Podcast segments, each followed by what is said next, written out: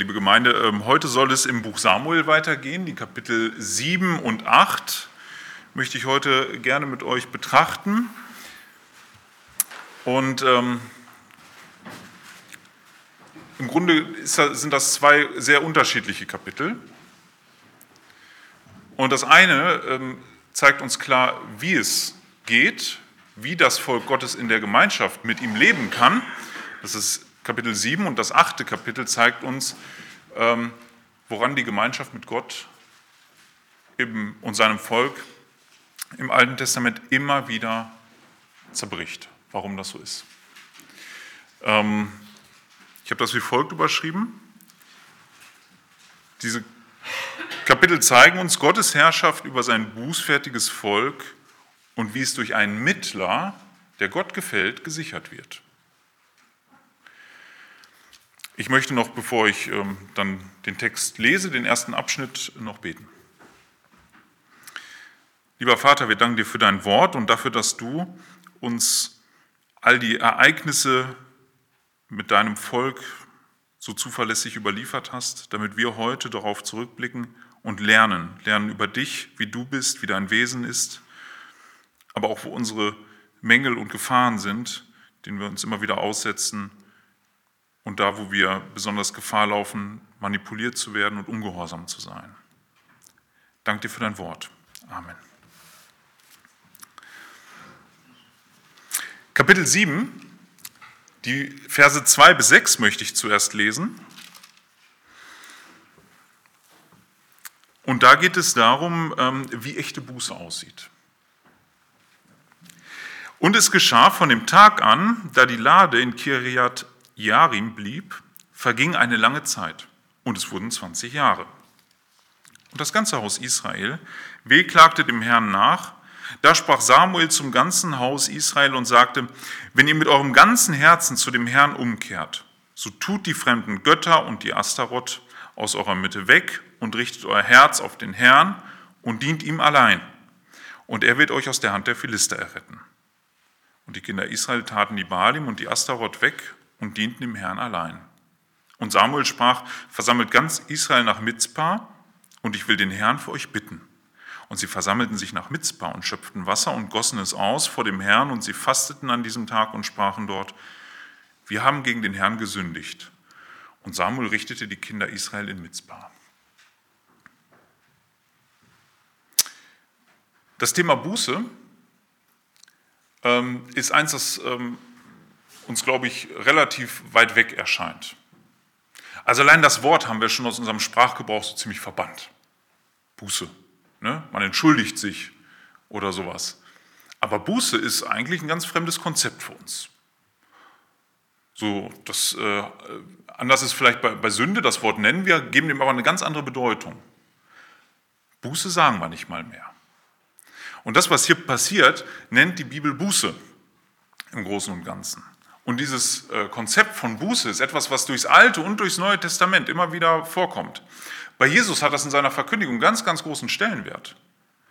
Im Markus-Evangelium ist das Erste, was er tut, ähm, nachdem Johannes der Täufer festgesetzt ist, das können wir in Markus Kapitel 1 lesen, in Vers 14 und 15.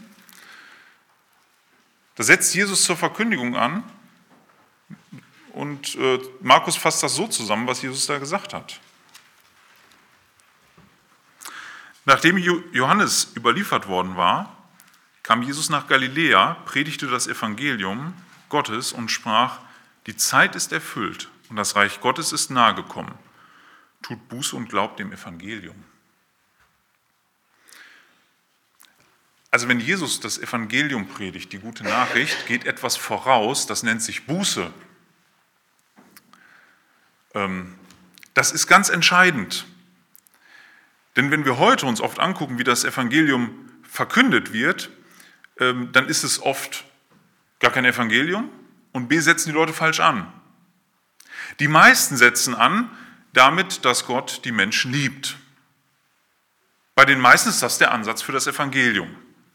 Lesen wir aber zum Beispiel den Römerbrief, wie Paulus das Evangelium predigt, und sehen es auch in der Apostelgeschichte, wenn zum Beispiel Petrus an Pfingsten predigt, dann setzt er woanders an, bei der Schuld. Und das muss geklärt werden. Das Evangelium erklärt dann, auf welcher Basis Gott überhaupt vergeben kann, nämlich auf Basis eines Opfers. Aber an sich ist erst einmal nötig, den Leuten zu erklären, wie sie eigentlich vor Gott dastehen. Und genau das passiert in unserem Kapitel hier. Den Leuten ist nach 20 Jahren klar geworden, dass sie vor Gott so keinen Bestand haben. Und Samuel zeigt ihnen den Weg, wie sie mit Gott ins Reine kommen, wie sie mit ihrer Schuld umgehen können. Dabei gibt es so ein paar Fallen. Also es ist eins der Themen im Buch Samuel, wie echte Buße aussieht. Und hier haben wir echte Buße. Ich möchte noch mal nennen, wie echte Buße im Großen und Ganzen aussieht. Es ist nämlich nicht nur, dass uns irgendetwas einfach nur leid tut, sondern es ist ein kompletter Sinneswandel, der hier im Volk stattfindet. Beobachtet das mal. Sie tun eins, sie trennen sich von all dem, was ihnen kostbar bis dahin war. Also scheinbar haben die andere Götter mit aufgenommen in ihr System. Ja, also da ist ausdrücklich Baal und Astaroth genannt oder Astaten ist es bei anderen übersetzt, das ist dasselbe. Das ist Baal und seine Frau. Die haben sie aufgenommen. Baal ist ein Gott, der fürs Wetter steht und daraus die Fruchtbarkeit kommt. Die Astaroth ist die, die die menschliche Fruchtbarkeit brachte und auch für den Krieg stand. So, und die haben sie irgendwie mit verehrt. Ne? So nach dem Motto, kann ja nicht schaden, so ein Gott mehr.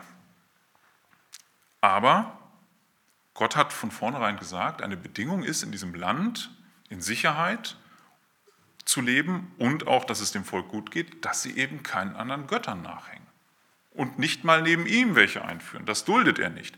Damit unterscheidet sich Gott übrigens von allen anderen Göttern in der, in der Zeit und in der Region. Alle anderen hatten es akzeptiert, dass man noch andere Götter daneben hat.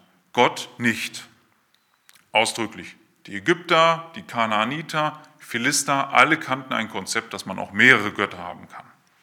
Gott sagt dazu Nein. Er duldet niemanden daneben. das ist schon mal unserem Herzen irgendwie fremd. Dass man einen Gott hat und sonst nichts daneben. Wie oft ist man denn da abgelenkt und äh, hängt seine Hoffnung dann noch an andere Dinge, die ja auch irgendwie vielversprechend sind. Aber Gott macht ihnen eine klare Absage. Und Buße besteht in erster Linie darin, sich diesen Dingen abzuwenden und Gott zuzuwenden. Ein kompletter Sinneswandel vollzieht sich hier. Sie verbannen diese Götzen aus ihrem Leben.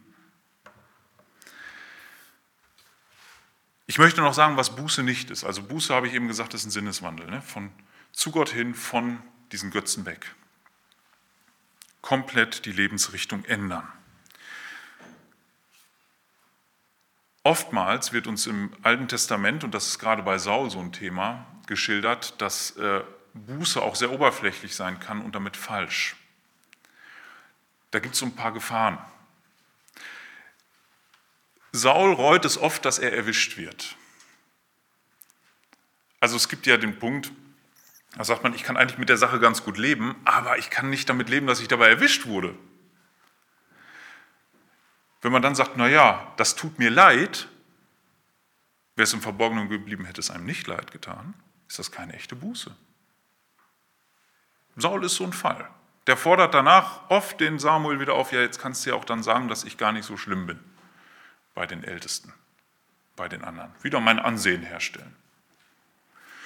Das ist keine echte Buße. Und jeder, der dieses Spielchen spielt, der sei gewarnt, Gott sieht das Herz. Gott weiß, wo es echt ist und wo nicht. Menschen kann man damit täuschen. Hm, das ist das eine. Das andere ist, ähm, dass man vielleicht eine Altlast los wird, sein Gewissen beruhigen möchte. Ja, oft wird den Leuten das sogar versprochen. Ne, da hat man etwas im Leben mal äh, gemacht, was nicht gut ist, und man merkt das. Und es plagt einen. Jetzt kann man den Leuten natürlich schnell versprechen, naja, bei Gott, dann ist das alles in Ordnung. Und der bringt das wieder in Ordnung. Aber was dann fehlt, ist oft der Schritt zu sagen, aber deine Zukunft gehört ihm. Deine Ausrichtung ist ab jetzt auf Gott. Das wird dann oft weggelassen. Das ist eine Gefahr. Dass man einfach sagt, damit es mir besser geht und mein Gewissen endlich ruhig ist. Darum geht es nicht bei Buße. Manchmal ist es auch so, dass Leute sich Sachen davon versprechen. Es gibt immer wieder Beispiele, da heucheln Leute äußerlich die Buße vor, weil sie dadurch vielleicht, ähnlich wie Saul, dann ihr Ansehen stärken oder vielleicht ganz andere Dinge versprechen. Gott hat ja alles in seiner Hand. Vielleicht gibt er mir dann ja das, was ich mir so sehr wünsche. Und dann spiele ich mal ein bisschen den bußfertigen Sünder. Das ist eine Gefahr. Was dieses Volk aber tut, und das ist etwas, das sie sogar symbolisch ausdrücken, sie sagen, wir sind wie vergossenes Wasser. Da, da ist nichts mehr, was, uns, was, was irgendwie Bestand hat an uns. Wir sind nichts.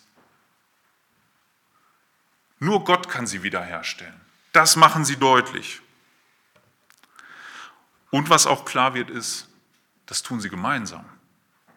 Alle gemeinsam.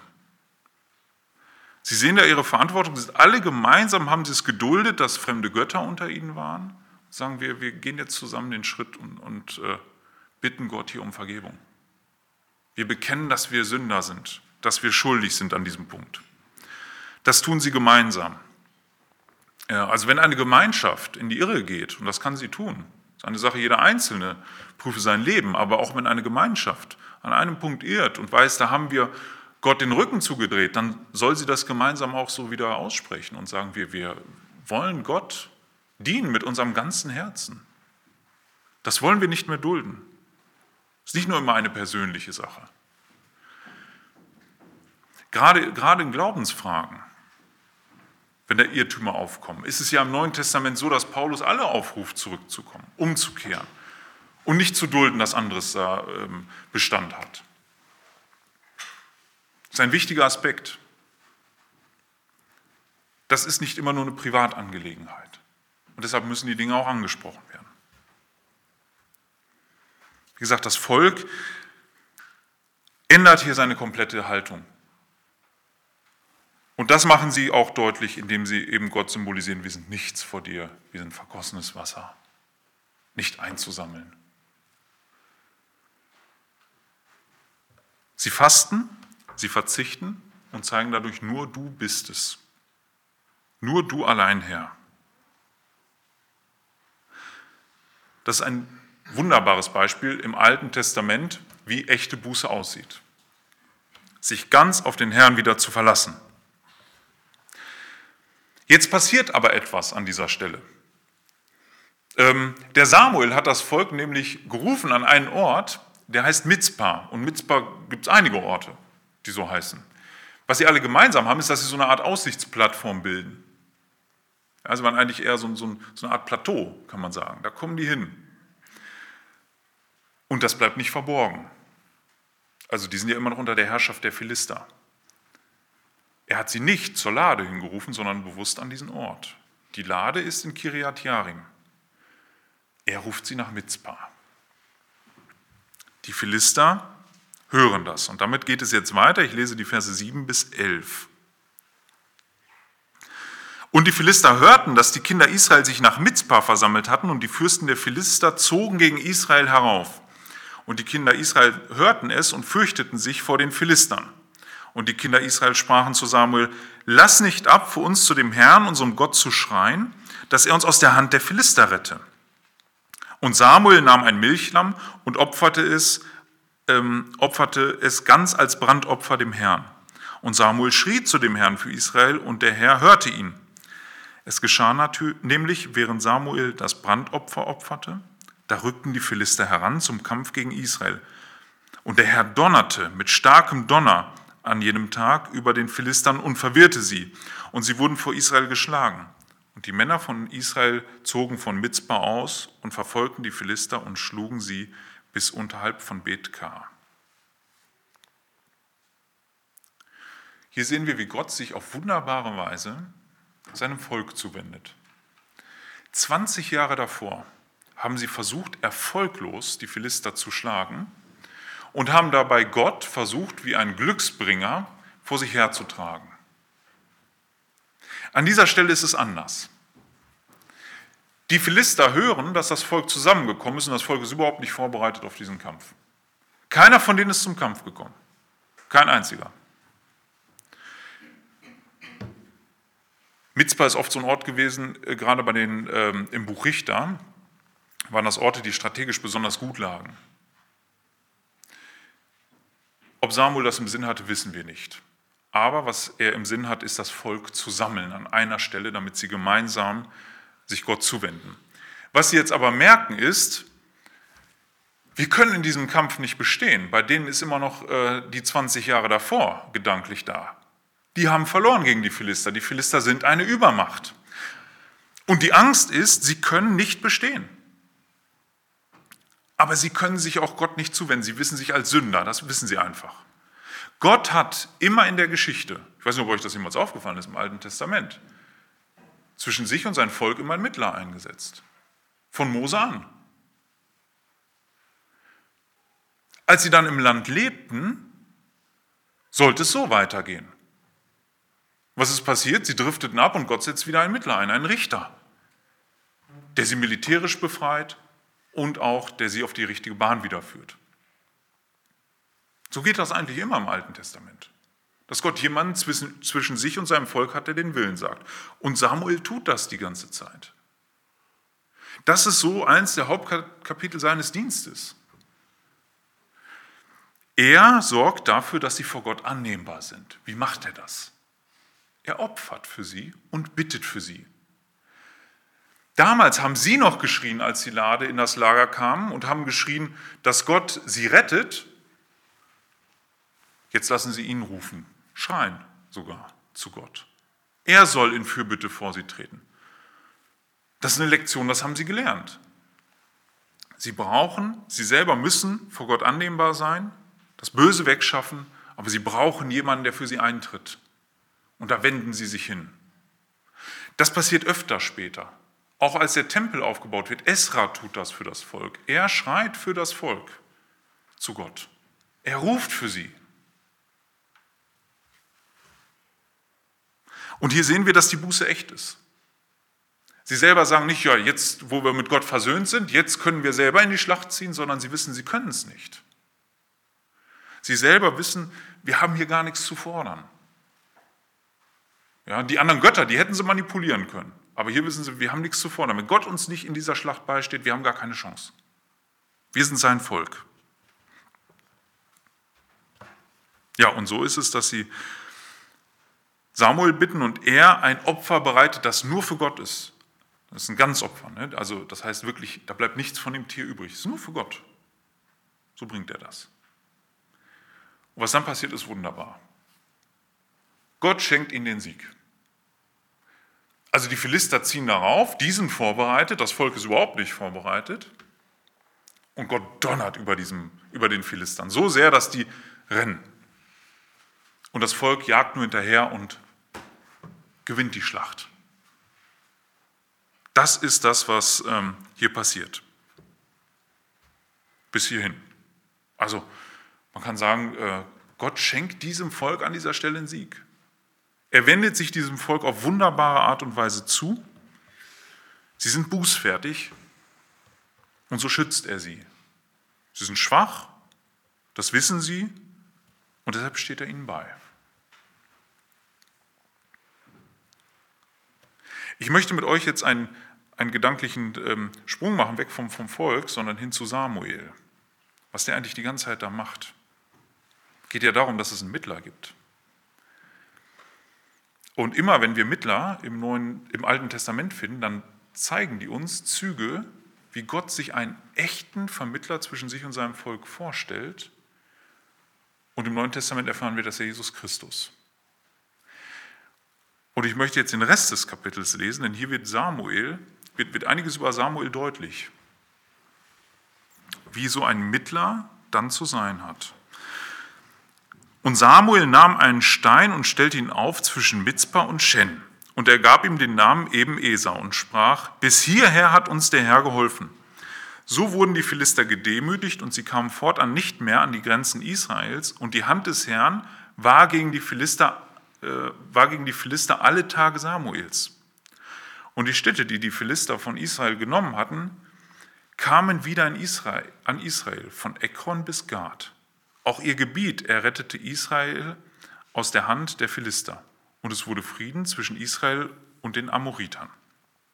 Und Samuel richtete Israel alle Tage seines Lebens. Und er ging Jahr für Jahr und zog umher nach Bethel und Gilgal und Mitzpah und richtete Israel an allen diesen Orten. Und er kehrte nach Rama zurück, denn dort war sein Haus und dort richtete er Israel und er baute dem Herrn dort einen Altar.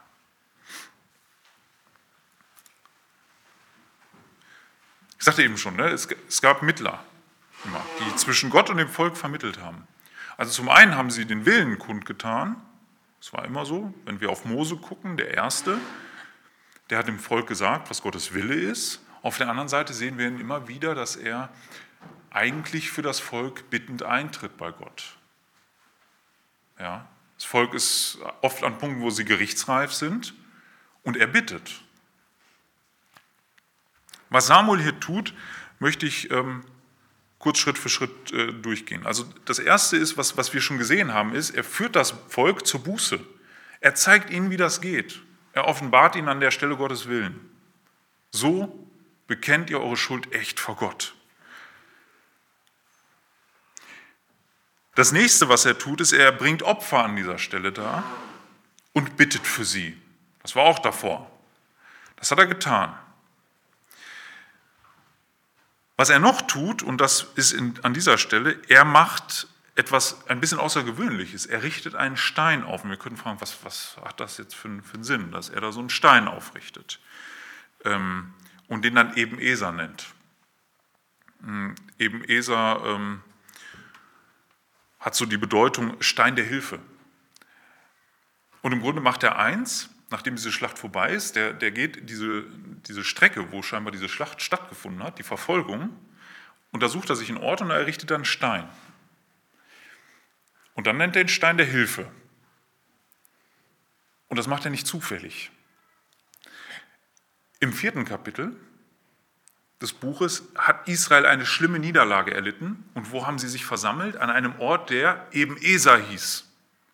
Stein der Hilfe. Da haben sie sich versammelt haben die erste Schlacht verloren an diesem Ort und haben dann gedacht, jetzt holen wir die Lade und wie so ein Talisman nehmen wir den jetzt mit in die Schlacht, das bringt ja Glück.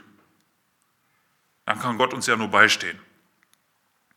Und was passiert? Die nächste, noch schlimmere Niederlage ist passiert. Das Volk hat endgültig verloren, die Lade war weg. Jetzt errichtet Samuel einen Ort, einen Stein und nennt diesen Ort genauso wie der Ort, an dem sie eigentlich verloren haben. Damals.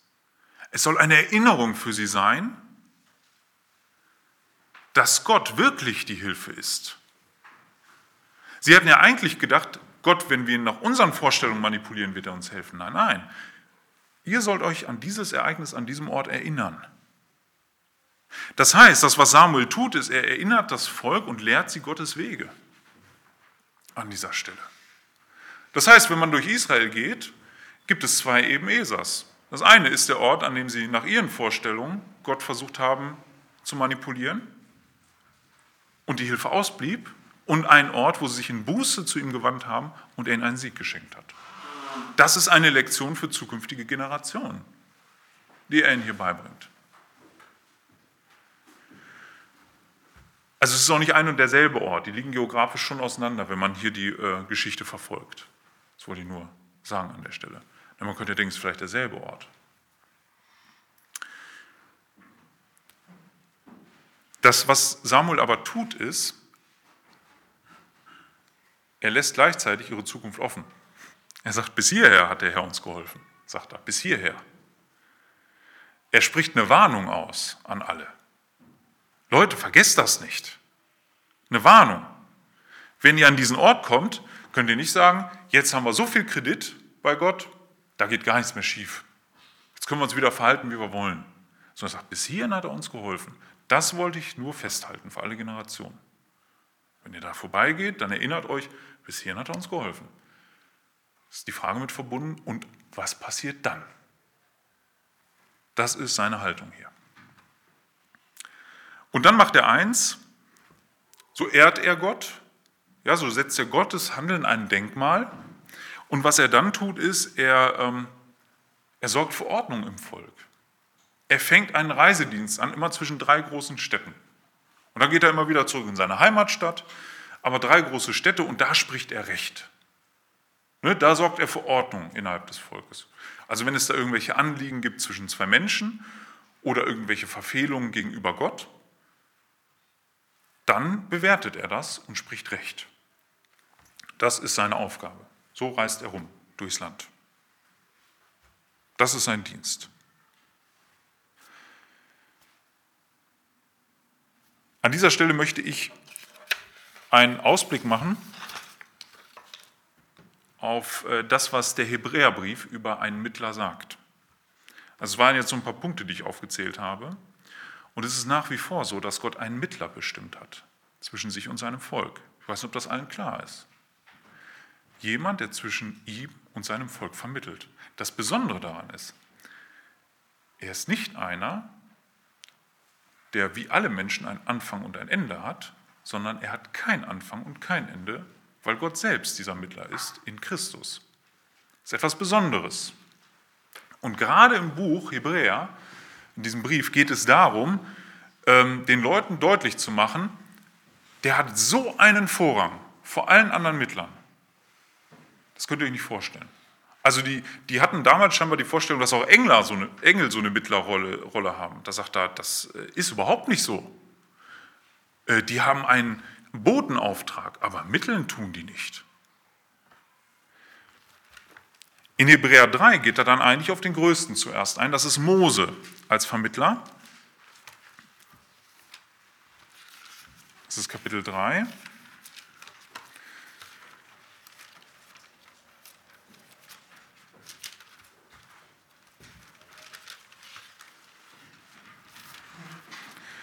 Die Verse 1 bis 6 würde ich einmal lesen.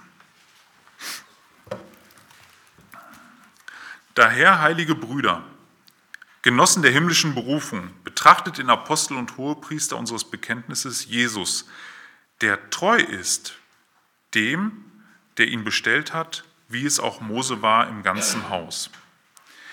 Denn dieser ist größerer Herrlichkeit für würdig erachtet worden als Mose. Insofern er größere Ehre als das Haus der hat, der es bereitet hat. Denn jedes Haus wird von jemandem bereitet, der aber alles bereitet hat, ist Gott.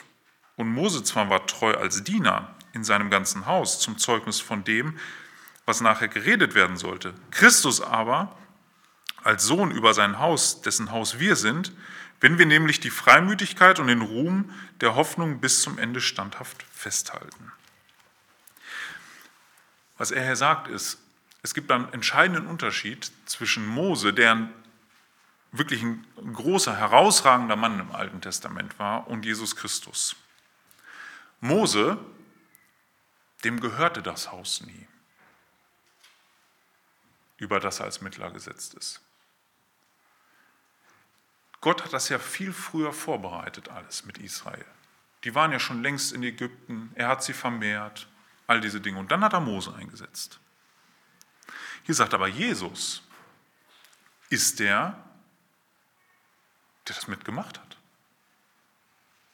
Also er ist der Sohn und damit der Erbe und, und der, dem das alles gehört. Mose hat das nie gehört.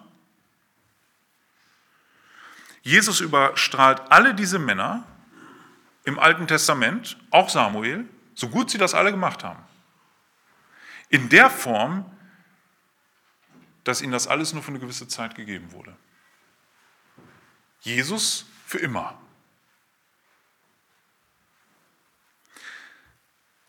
Das nächste ist, wenn wir dann weiterblättern in Kapitel 7, ähm, da geht es darum, was Jesus tut in 23 ähm, bis 25.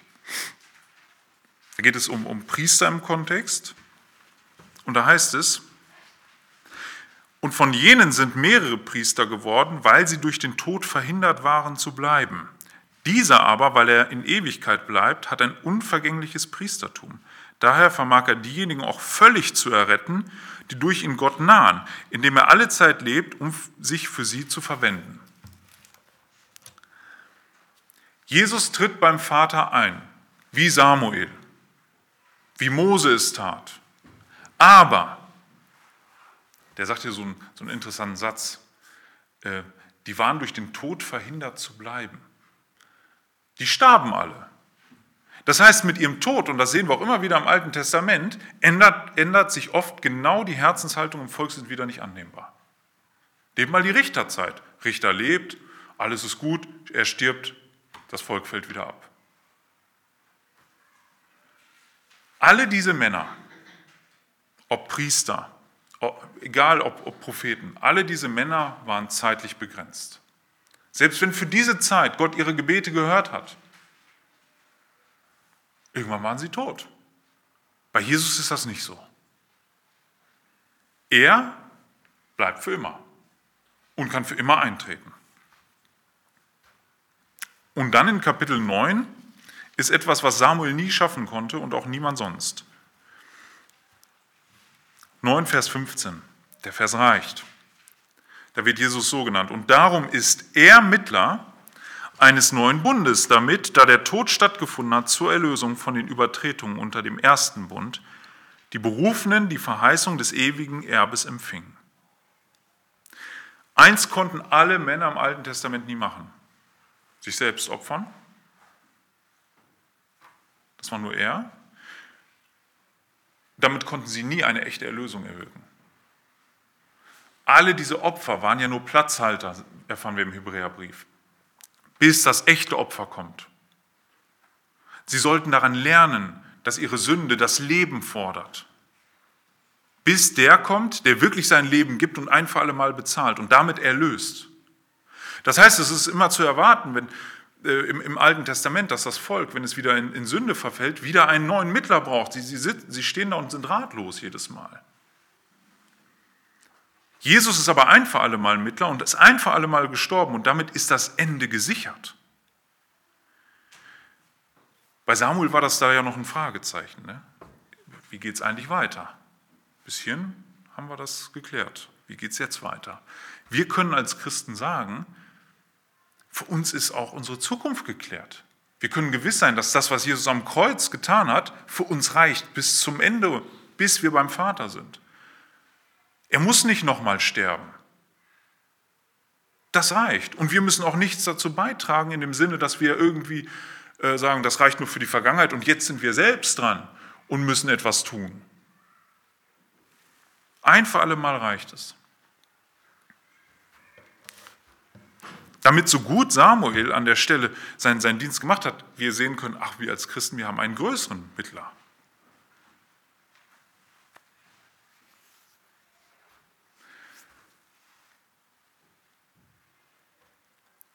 Es bleibt aber nicht so im Volk. Und auf das siebte Kapitel folgt das achte. Und das achte ist im Grunde ja eigentlich fast genau das Gegenteil. Sie fallen wieder in ein altes Schema. Ich würde es so überschreiben, das achte Kapitel. Ähm, die Vorstellung, wie wir mit Gott leben, die Vorstellungen, die menschlichen Vorstellungen, wie wir mit Gott leben, widersprechen den Vorstellungen Gottes. Eine völlig andere Haltung. Was hier deutlich wird am Anfang, die ersten sechs Verse, ist, dass oft wir unsere Vorstellungen, wie wir mit Gott ins Reine kommen, aus, unserem, aus der Vorstellung ableiten, die unser Zeitgeist uns gibt. Die ersten sechs Verse. Und es geschah, als Samuel alt geworden war, da setzte er seine Söhne als Richter ein über Israel. Und der Name seines erstgeborenen Sohnes war Joel und der Name seines zweiten Abia. Sie richteten in Berseba. Aber seine Söhne wandelten nicht auf seinen Wegen und wandten sich dem Gewinn zu und nahmen Geschenke an und beugten das Recht. Da versammelten sich alle Ältesten von Israel und kamen zu Samuel nach Rama. Und sie sprachen zu ihm, siehe, du bist alt geworden und deine Söhne wandeln nicht in deinen Wegen. Nun setze uns einen König über uns ein, dass er uns richte, gleich allen Nationen. Und das Volk war übel in den Augen Samuels, als sie sprachen, gib uns einen König, dass er uns richte. Und Samuel betete zu dem Herrn.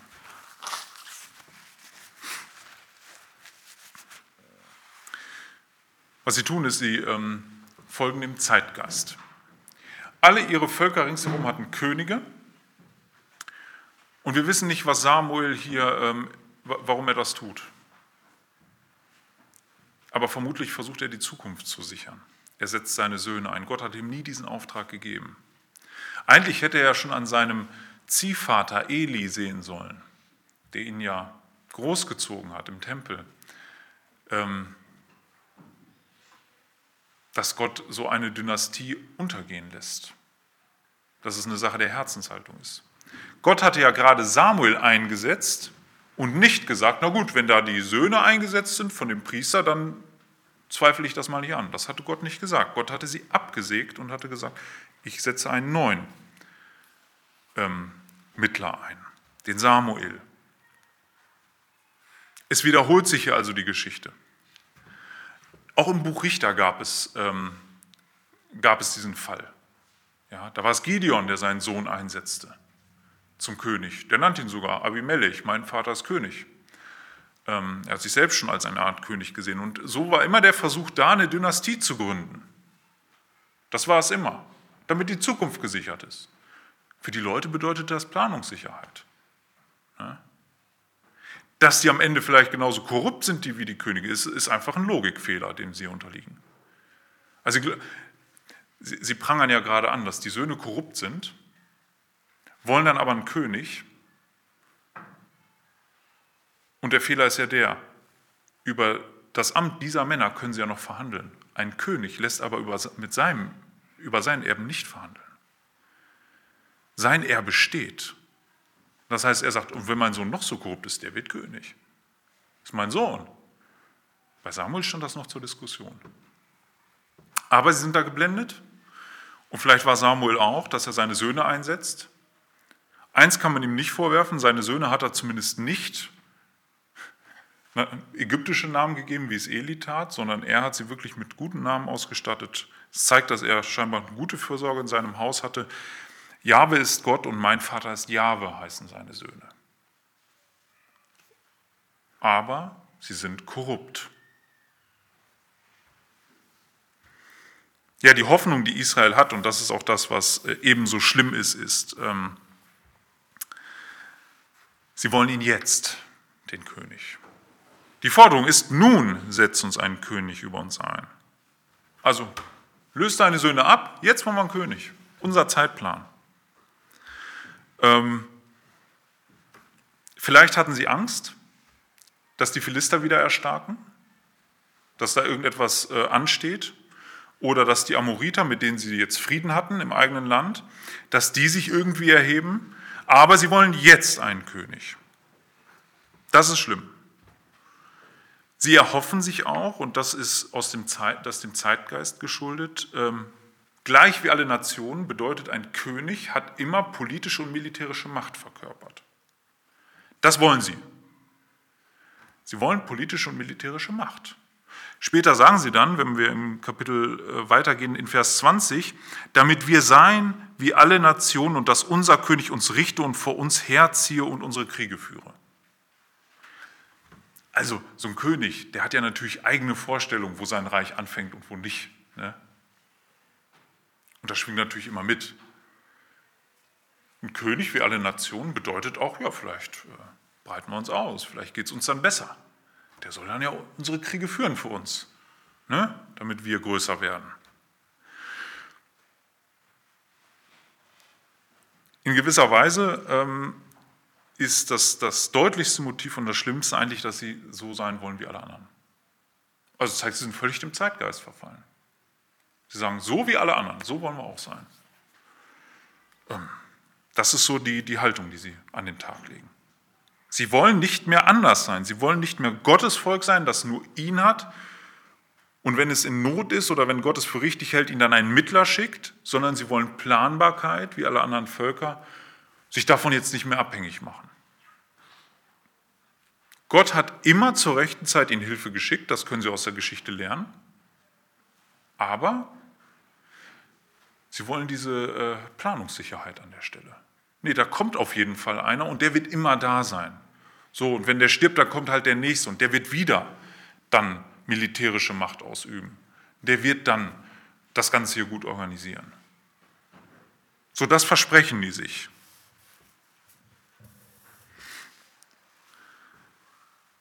Ja, jetzt äh, in, in, den nächsten Versen äh, 7 bis 18, das ist fast der Rest des Kapitels, offenbart Gott, äh, wie er dazu steht. Und auch völlig klar sagt er ihnen, was sie erwarten wird. Und ich würde das so überschreiben, ähm, ein menschlicher König handelt immer aus Mangel und nimmt, was er sich, nimmt sich, was er braucht. Das wird jetzt deutlich. Und der Herr sprach zu Samuel, höre auf die Stimme des Volkes in allem, was sie dir sagen, denn nicht dich haben sie verworfen, sondern mich haben sie verworfen, dass ich nicht König über sie sein soll, gemäß allen Taten, die sie getan haben, von dem Tag an, als ich sie aus Ägypten heraufgeführt habe, bis an diesen Tag, in dem sie mich verlassen und anderen Göttern gedient haben. So tun sie auch dir. Und nun höre auf ihre Stimme, nur zeuge ernstlich gegen sie und tu ihnen die Weise des Königs kund, der über sie herrschen wird. Und Samuel sprach alle Worte des Herrn zu dem Volk, das einen König von ihm begehrte, und er sprach, dies wird die Weise des Königs sein, der über euch regieren wird. Eure Söhne wird er nehmen, um sie für sich zu, bei seinen Wagen und seinen Reitern zu verwenden, und dass sie vor seinen Wagen herlaufen.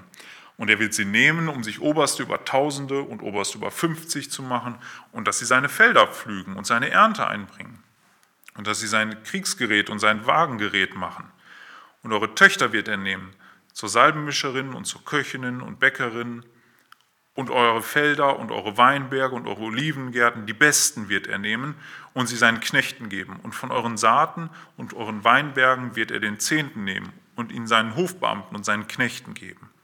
Und eure Knechte und eure Mägde und eure schönsten Jünglinge und eure Esel wird er nehmen und sie in seinen Dienst stellen. Von euren Kleinvieh wird er den Zehnten nehmen und ihr werdet ihm zu Knechten sein. Und ihr werdet an jenem Tag schreien wegen eures Königs, den ihr euch erwählt habt, aber der Herr wird euch an jenem Tag nicht erhören.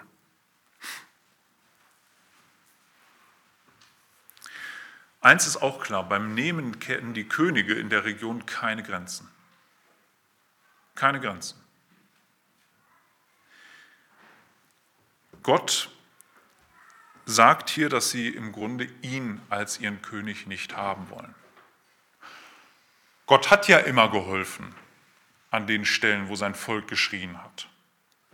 Es war immer da, dass Gott dann einen, einen Mittler geschickt hat, der dann half. Aber jetzt ist es so, dass äh, sie ihn ablehnen. Er soll nicht König über sie sein. Sie wollen einen König wie alle anderen Nationen. Jetzt ist es so, dass ähm, Samuel ihnen aber ziemlich hart äh, die Fakten entgegenhält und sagt, also zum König, das bringt ja auch äh, Probleme mit sich für euch. Es ist nicht so, an der Stelle möchte ich das betonen, dass Gott generell etwas gegen einen König hätte, aber nach seinen Vorstellungen. Ähm, Gott hat schon im fünften Buch Mose, Kapitel 17, ganz klar gesagt, wie ein König zu sein hat. Das hat er schon gesagt, lange bevor das Volk auf die Idee kam, einen König zu fordern. Also Gott war nie abgeneigt, einen König zu haben im Volk, aber nach seiner Zeitvorstellung, nach seinem Plan, nicht nach ihrem.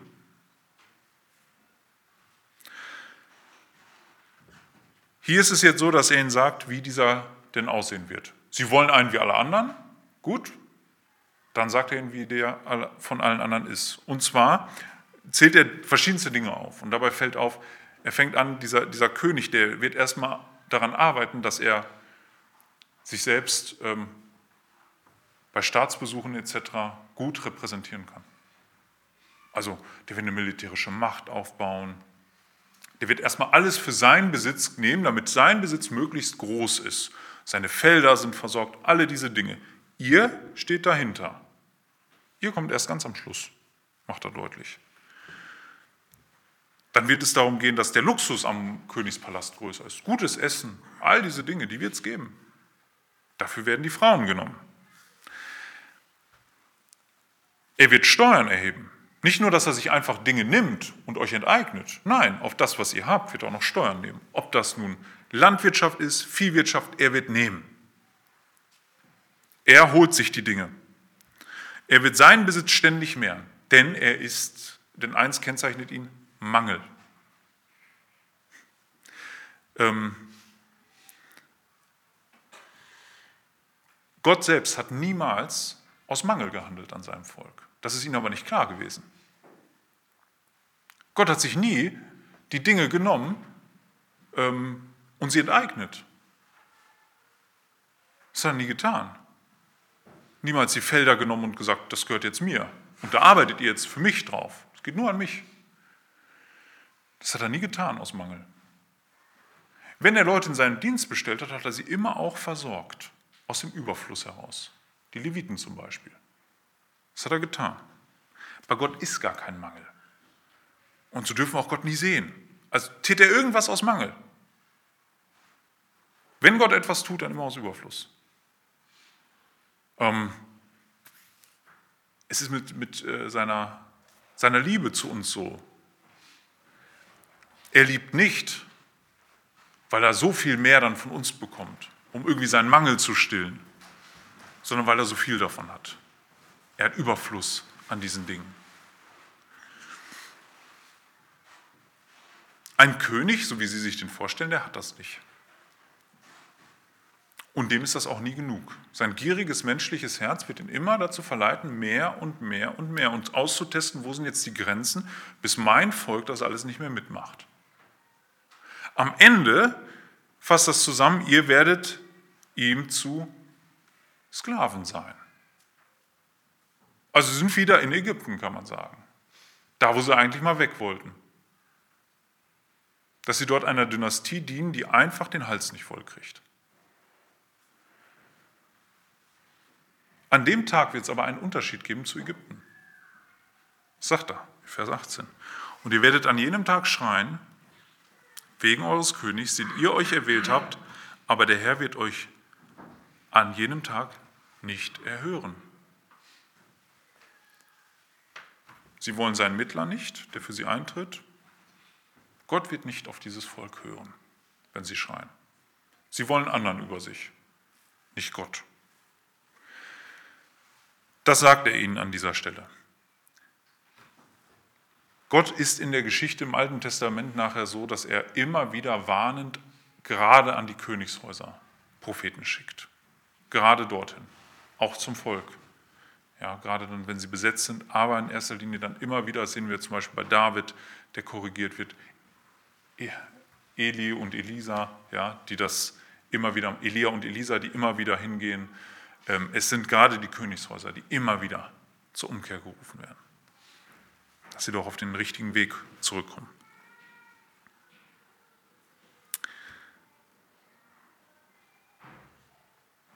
Ja, das Volk aber weigert sich. Das sind die Verse 19 bis 22.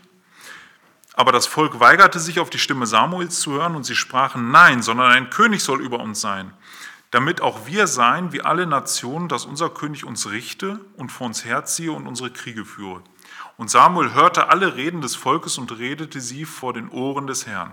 Und der Herr sprach zu Samuel, höre auf ihre Stimme und setze einen König über sie ein. Da sprach Samuel zu den Männern von Israel, geht hin, jeder in seine Stadt. Das Volk kann nicht unterscheiden, möchte es auch nicht.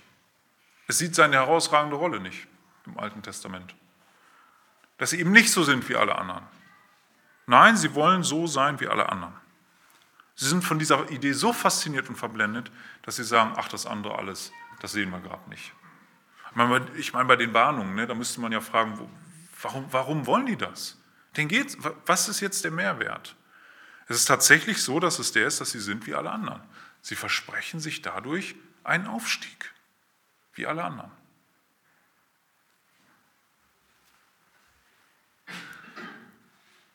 Ja, so werden sie ihre Probleme ähm, nur mehren, aber sie wollen diesen Weg gehen. Und das ist ein großer Kontrast zu dem, was wir vorher gelesen haben. Sie machen sich im Grunde an dieser Stelle wieder einen neuen Götzen. Sie tauschen Gott ein gegen etwas, was sie so sehr lieben in ihren Herzen, dass Gott zweitrangig wird. Das ist gerade dieser Charakter der, der, der Buße im Alten Testament, den wir immer wieder finden, dass der nicht lange hält, im Neuen Testament erfahren wir, dass seine äh, Gemeinde immer wieder davon gekennzeichnet ist, dass sie zur Buße aufgerufen wird und seine echte Gemeinde tut die auch. gibt Leute, die nennen sich Christen, die tun das nicht. Aber die echte Gemeinde kehrt immer wieder um. Und das ist das, was sie äh, kennzeichnet.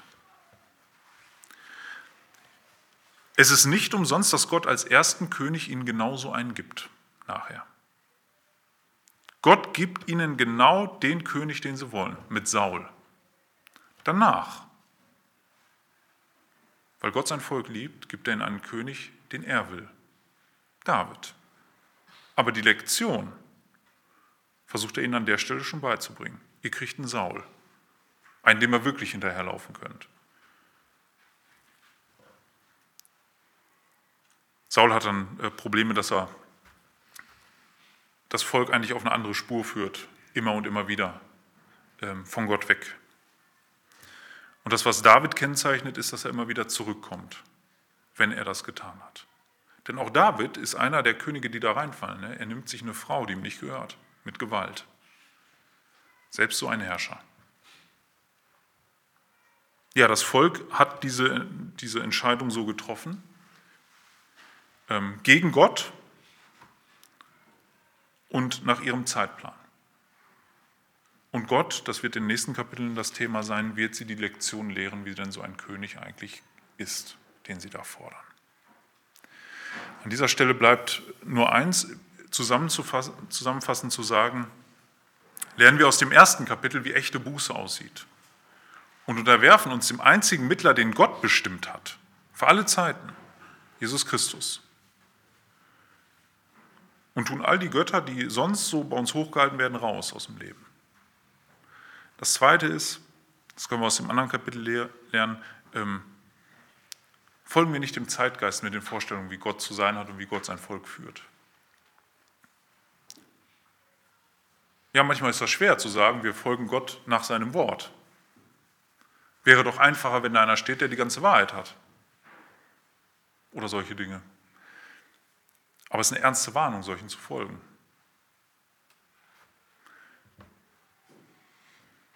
Ich möchte noch beten und dann Stehkaffee und die, die den Schlüssel haben, bleiben sitzen, sagte Horst.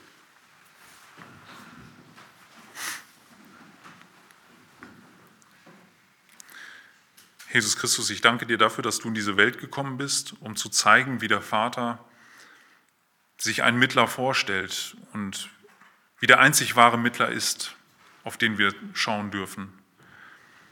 Ich bitte dich darum, dass du uns echte Buße schenkst und auch, dass wir unsere Herzen prüfen, ob wir wirklich ähm, ungeteilten Herzens mit dir gehen. Und da, wo wir es nicht tun, da erneuere du uns und schenke du uns Buße über das, über das gesamte Leben, nicht nur über Teilaspekte. Hilf uns, dass wir keiner Illusion nachhängen, ähm, wie wir zu dir stehen, sondern hilf uns, uns wirklich zu prüfen.